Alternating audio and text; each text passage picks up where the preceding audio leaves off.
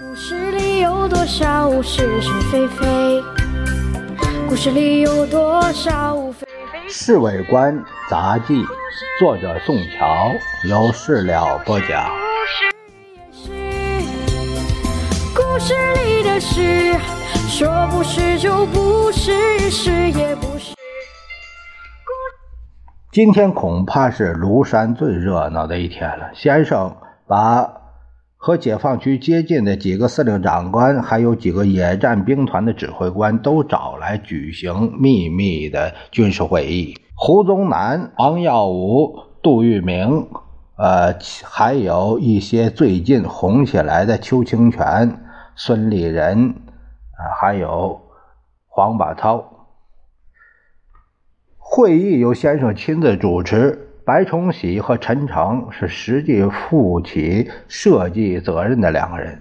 我们对于白崇禧相当佩服，就凭他贵系的背景，居然能得到先生的信任，实在是不大容易。他们就在官邸的客厅里开了五个钟头的会议，连记录工作都由白崇禧自己担任。可见的这个会议的确是非常重要，而且连我们这些人不得先生的传唤，也不许随便进去。旁人就更不用说了。散会后，先生又和陈诚、白崇禧两个人谈了半个多钟头，大概是把会中讨论的事项做个结论。他们两个人辞出时，先生信步陪他们走到院子里，笑着说：“你们什么时候下山啊？”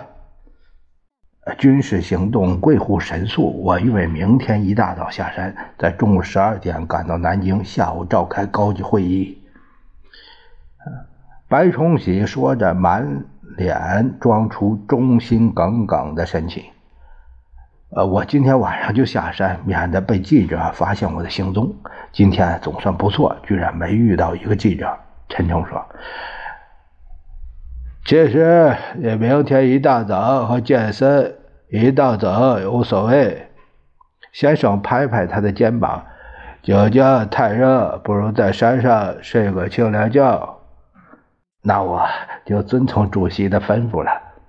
陈诚连忙来个立正：“偏冷，偏冷，你们两位多多辛苦。”先生站住了脚：“那是我们的本分。”先生和夫人吃完晚饭后。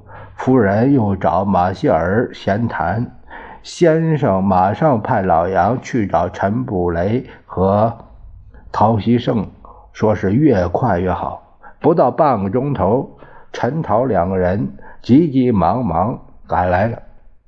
陈布雷简直是上气儿不接下气儿，一看见他们两个人，先生就说。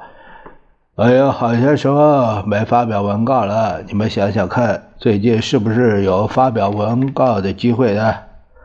是主席，陈布雷毕恭毕敬。再过两天就是日本投降周年纪念，主席身为四强领袖之一，实在有发表文告的必要。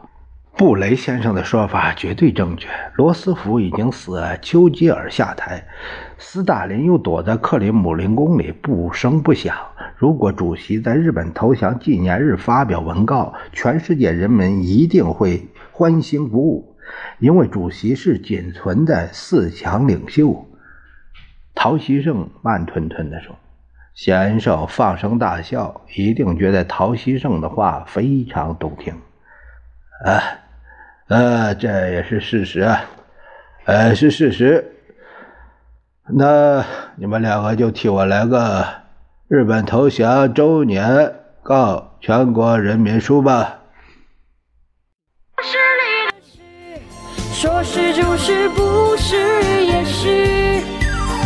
故事里的事，说不是就不。